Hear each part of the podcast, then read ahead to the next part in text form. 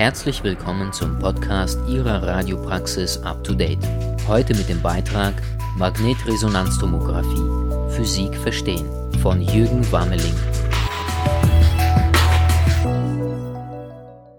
Für viele medizinisch-technische Radiologieassistentinnen und Radiologietechnologen ist die Arbeit am Magnetresonanztomographen bereits Routine, für andere vielleicht noch völliges Neuland.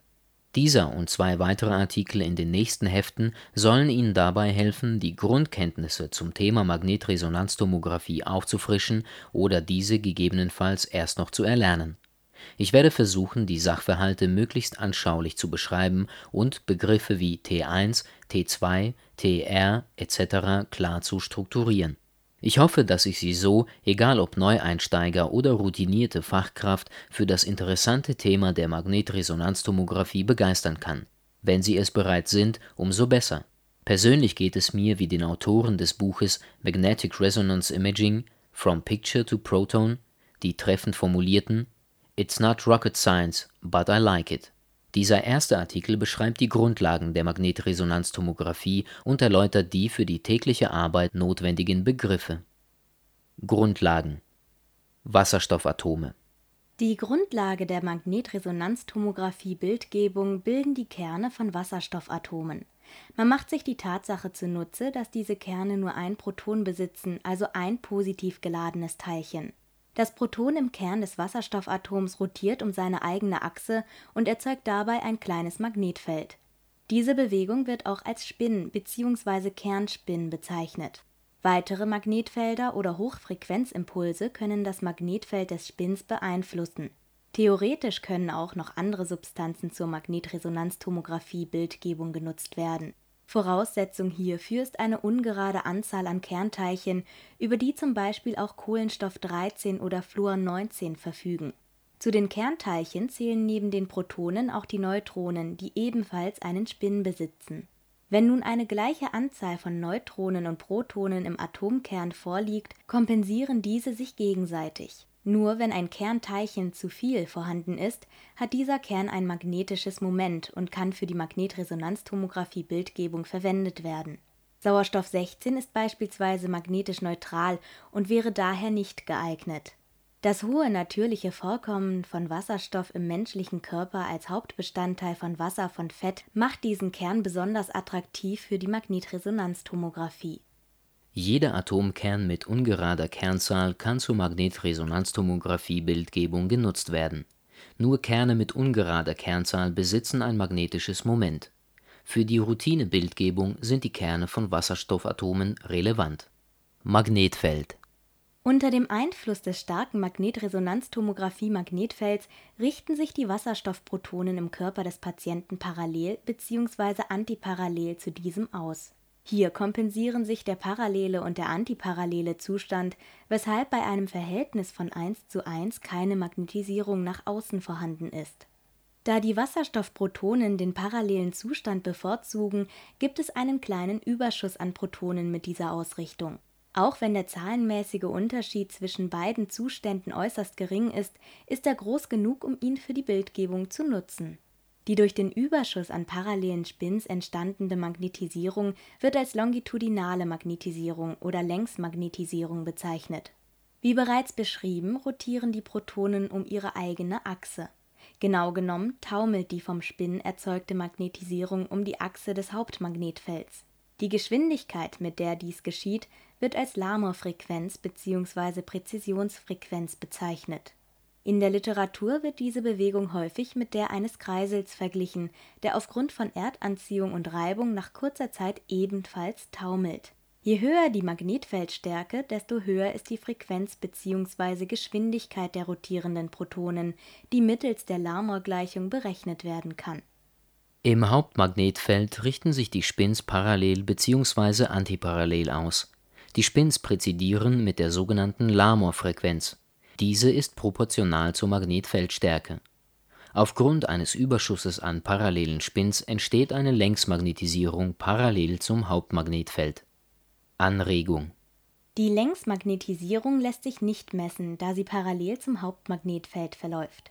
Durch Hochfrequenzimpulse lässt sich Energie auf das Spinnsystem übertragen Ein 90 Grad Hochfrequenzimpuls überträgt die Energie, die nötig ist, um die Spins aus der bisherigen Z-Richtung in die XY-Richtung zu lenken. Die Spins werden um 90 Grad ausgelenkt. Genau an dieser Stelle ist es wichtig, die zuvor beschriebene Lamor-Frequenz zu kennen.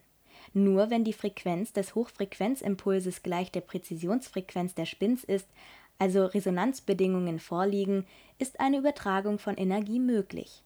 Die zuvor beschriebene Längsmagnetisierung wird zur Quer- bzw. Transversalmagnetisierung. Die weiterhin rotierende Quermagnetisierung erzeugt in den Empfangsspulen der Magnetresonanztomographie ein Signal, welches gemessen und dann zur Bildgebung herangezogen wird. Der Prozess der Energieübertragung durch den Hochfrequenzimpuls wird auch als Anregung bezeichnet. Anregung unter Resonanzbedingungen können Spins durch den Energieübertrag von Hochfrequenzimpulsen aus ihrem Ausgangszustand im Hauptmagnetfeld gekippt werden. Ein 90° Hochfrequenzimpuls erzeugt aus der anfänglichen Längsmagnetisierung die Quermagnetisierung, die später gemessen werden kann. Relaxation Nach der Anregung durch einen Hochfrequenzimpuls erfolgen zwei voneinander unabhängige Prozesse, die sogenannten Relaxationsprozesse man unterscheidet T1-Relaxation und T2-Relaxation. Genau genommen gibt es noch einen dritten Prozess, die T2-Stern-Relaxation. Hierauf wird später noch näher eingegangen. T1-Relaxation Die T1-Relaxation wird auch als Spin-Gitter-Relaxation bezeichnet. Nachdem die Spins zum Beispiel die Energie eines 90-Grad-Impulses aufgenommen haben, kehren sie wieder in Richtung Hauptmagnetfeld zurück. Auf diese Weise wird der Ausgangszustand langsam wiederhergestellt. Die zuvor aufgenommene Energie wird an die als Gitter bezeichnete Umgebung der Spins abgegeben. Dies nennt man Spin-Gitter-Relaxation. Mit welcher Geschwindigkeit dieser Prozess abläuft, ist von der jeweiligen T1-Relaxationszeit des Gewebes abhängig. Während die Spins der Gewebearten mit kurzen T1-Zeiten schnell in ihren Ausgangszustand zurückkehren, verhält es sich für die Spins von Gewebearten mit langen T1-Zeiten umgekehrt da Fett eine kurze T1-Zeit besitzt, kehren die Spins seiner Wasserstoff-1-Protonen also schnell in Richtung Hauptmagnetfeld zurück. Im Vergleich dazu brauchen die Spins der Wasserstoff-1-Protonen im Liquor mit ihrer langen T1-Zeit deutlich länger. Die unterschiedlichen T1-Zeiten der Gewebearten führen zu unterschiedlichen Signalstärken und damit zu unterschiedlichen Kontrasten im Magnetresonanztomogramm. Und genau das ist der Kernpunkt der T1-gewichteten Bildgebung die T1-Relaxation beschreibt den Wiederaufbau der Längsmagnetisierung. Ihre Geschwindigkeit ist abhängig von der jeweiligen Gewebeart sowie von der Magnetfeldstärke. In T1-gewichteten Bildern führen die unterschiedlichen T1-Relaxationszeiten zu den bekannten Kontrasten. T2-Relaxation Während die T1-Relaxation den Aufbau der Längsmagnetisierung beschreibt, führt die T2-Relaxation zum Zerfall der Quermagnetisierung Zunächst muss auch hier die Anregung durch einen Hochfrequenzimpuls vorausgegangen sein. Wie bereits erklärt, wird die Längsmagnetisierung durch den Anregungsimpuls um einen bestimmten Winkel abgelenkt. Ein zusätzlicher Effekt der Anregung ist die Phasenkohärenz. Hierbei befinden sich alle Spins in Phase, das heißt, sie zeigen alle in die gleiche Richtung. Zum Vergleich kann man sich eine Leichtathletikbahn vorstellen, auf der die Wettkampfteilnehmer, die Spins, ihre Trainingsrunde drehen. Auf einen Pfiff des Wettkampfrichters, einen 90-Grad-Impuls, begeben sich alle an den Start, in Phase, wohingegen sie zuvor wahllos auf der gesamten Strecke verteilt waren. Die Spins der Wasserstoffatome verhalten sich im Grunde genommen genauso. Vor Beginn der Anregung präzidieren die Spins zwar mit gleicher Frequenz um das Hauptmagnetfeld, allerdings in verschiedenen Phasen. Der 90-Grad-Impuls bewirkt nun, dass die Spins in XY-Richtung mit gleicher Frequenz und Phase präzidieren dieser Zustand hält nicht dauerhaft an und hier kommt man zurück zur T2-Relaxation. Die Spins verlieren mit der Zeit ihre Phasenkohärenz und geraten außer Phase. Einige Spins präzidieren schneller, andere langsamer. Da alle Spins zunächst mit der Lamor-Frequenz präzidieren, erklärt sich dies nicht auf Anhieb. Weil aber jeder Spin eine rotierende elektrische Ladung darstellt und somit ein kleines Magnetfeld erzeugt, kommt es zu schnellen lokalen Magnetfeldänderungen Daraus resultiert eine Änderung der lokalen Lamor-Frequenz, sodass die Spins je nach Stärke des lokalen Magnetfelds in ihrer Geschwindigkeit variieren. Zum besseren Verständnis der Relaxationsprozesse beschreibt man jeden Spin als Magnetvektor. Vektoren, die häufig mit Pfeilen visualisiert werden, geben in diesem Fall Richtung und Stärke des Magnetismus an. Je nach Ausrichtung der Vektoren addieren bzw. subtrahieren sich deren Kräfte. So ist also der Zerfall der Quermagnetisierung durch die T2-Relaxation zu erklären. Die Quermagnetisierung nimmt durch die gegenseitige Beeinflussung der Spins stetig ab, dies nennt man Spin-Spin-Relaxation. Die Geschwindigkeit der T2-Relaxation ist ebenfalls vom jeweiligen Gewebe abhängig. Fett hat eine kurze T1-Zeit und eine kurze T2-Zeit. Wie oben erläutert, führt die kurze T1-Zeit zu einem schnellen Wiederaufbau der Längsmagnetisierung. Die kurze T2-Zeit bedingt eine rasche Dephasierung der Spins und damit den Abbau der Quermagnetisierung innerhalb weniger Millisekunden. Im Gegensatz dazu hat Liquor eine lange T2-Zeit. Die Tatsache, dass Gewebearten nicht nur unterschiedliche T1-Zeiten, sondern auch unterschiedliche T2-Zeiten haben, verwendet man zur Erzeugung der typischen Kontraste einer T2-gewichteten Aufnahme. Die T2-Relaxation beschreibt den Zerfall der Quermagnetisierung Ihre Geschwindigkeit ist abhängig von der jeweiligen Gewebeart. In T2-gewichteten Bildern führen die unterschiedlichen T2-Relaxationszeiten zu den bekannten Kontrasten. T2-Stern-Relaxation Die T2-Stern-Relaxation ist im weitesten Sinne eine Fortentwicklung der T2-Relaxation. Im Vergleich zur T2-Relaxation zerfällt die Quermagnetisierung noch schneller nicht nur der Energieaustausch der Spins untereinander führt zur Dephasierung, sondern auch Inhomogenitäten des Magnetfelds Hauptmagnetfeld. Minimale Unterschiede in der Verteilung der Magnetfeldstärke beschleunigen die Dephasierung und damit den Abbau von Quermagnetisierung zusätzlich.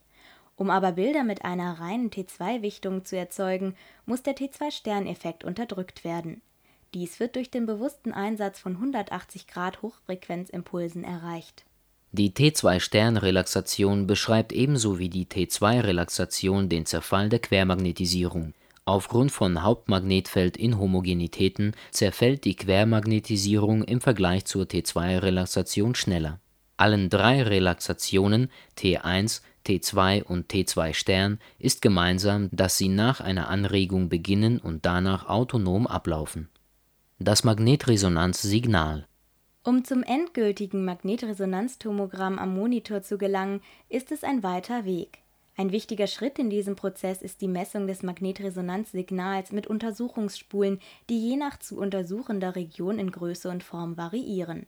Die nach der Anregung erzeugte Quermagnetisierung rotiert zunächst in XY-Richtung weiter und bewirkt dabei in den Empfangsspulen eine Wechselspannung. Alle drei bekannten Relaxationsprozesse bedingen eine Minderung des Magnetresonanzsignals.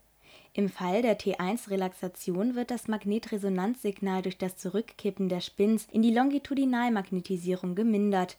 Bei der T2 bzw. T2-Stern-Relaxation führt die Dephasierung der Spins bis zum vollständigen Signalverlust. Alle drei Relaxationsprozesse laufen zwar simultan ab, unterscheiden sich aber in ihrer Geschwindigkeit.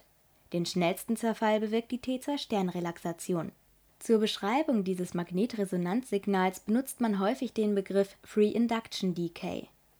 In den Empfängerspulen der Magnetresonanztomographie werden Wechselspannungen gemessen, die durch die rotierende Quermagnetisierung erzeugt werden.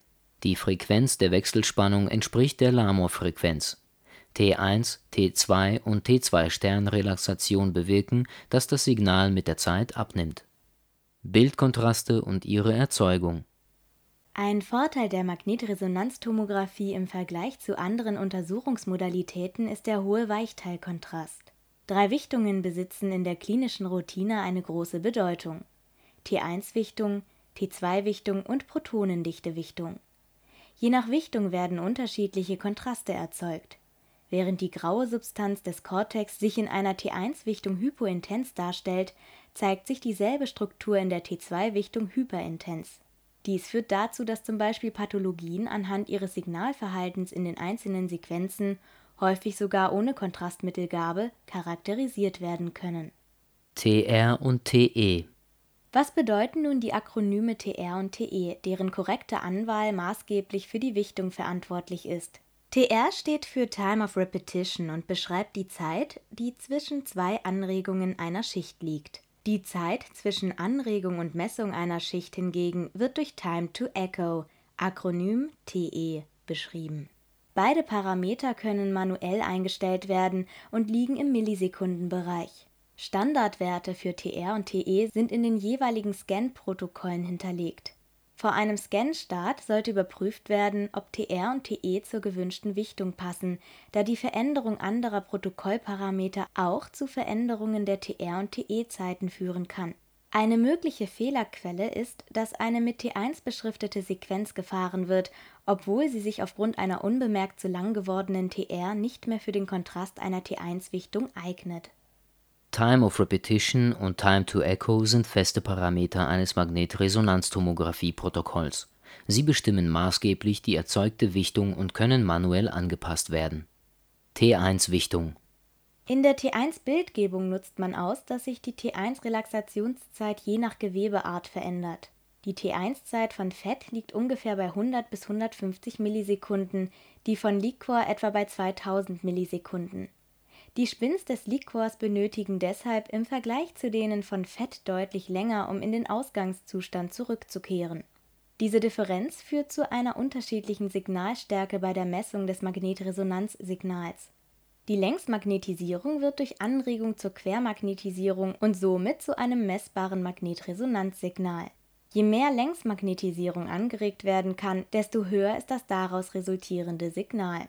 Im Falle der T1-Wichtung variiert man mit der TR die Zeitspanne, innerhalb derer die Spins relaxieren können. Um den T1-Kontrast zu betonen, sollte die TR kurz gewählt werden, zum Beispiel ungefähr 600 Millisekunden. Nach jeweils 600 Millisekunden würde eine erneute Anregung stattfinden, die die zur Verfügung stehende Längsmagnetisierung in ein messbares Magnetresonanzsignal verwandelt. In dieser Zeitspanne sind Substanzen mit kurzer T1-Zeit wie Fett schon stark relaxiert. Nach erneuter Anregung geben sie viel Signal und zeigen sich hyperintens. Liquor erfährt eine hypointense Darstellung.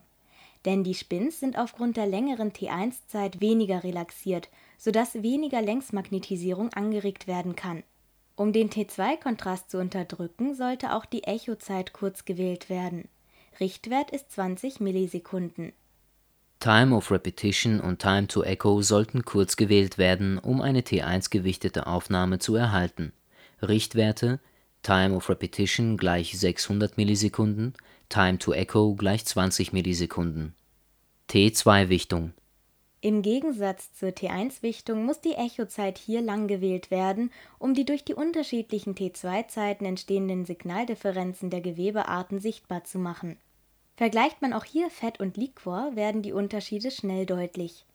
Einen schnellen Zerfall der Quermagnetisierung, bedingt durch die Dephasierung des Spins, findet man bei Substanzen mit kurzer T2-Zeit, wie zum Beispiel Fett. Das Signal des Liquors wird länger aufrechterhalten, da die Spins nicht so schnell dephasieren mit der TE wird die Dephasierungszeit der einzelnen Gewebe bis hin zum vollständigen Signalverlust reguliert. Ein Beispiel: Wartet man nach der Anregung 80 Millisekunden und beginnt dann mit der Messung des Signals, so wird Fett wenig Signal geben und sich hypointens darstellen, da das Signal zum größten Teil zerfallen ist. Im Gegensatz dazu wird sich der Liquor hyperintens zeigen, da noch genügend Quermagnetisierung zur Messung vorhanden ist die Repetitionszeit sollte auch lang gewählt werden, um den T1-Kontrast zu unterdrücken. Time of Repetition und Time to Echo sollten lang gewählt werden, um eine T2-gewichtete Aufnahme zu erhalten. Richtwerte sind Time of Repetition gleich 2000 Millisekunden, Time to Echo gleich 80 Millisekunden. Protonendichte Wichtung Um eine protonendichte Wichtung zu erhalten, muss die TR lang und die TE kurz gewählt werden.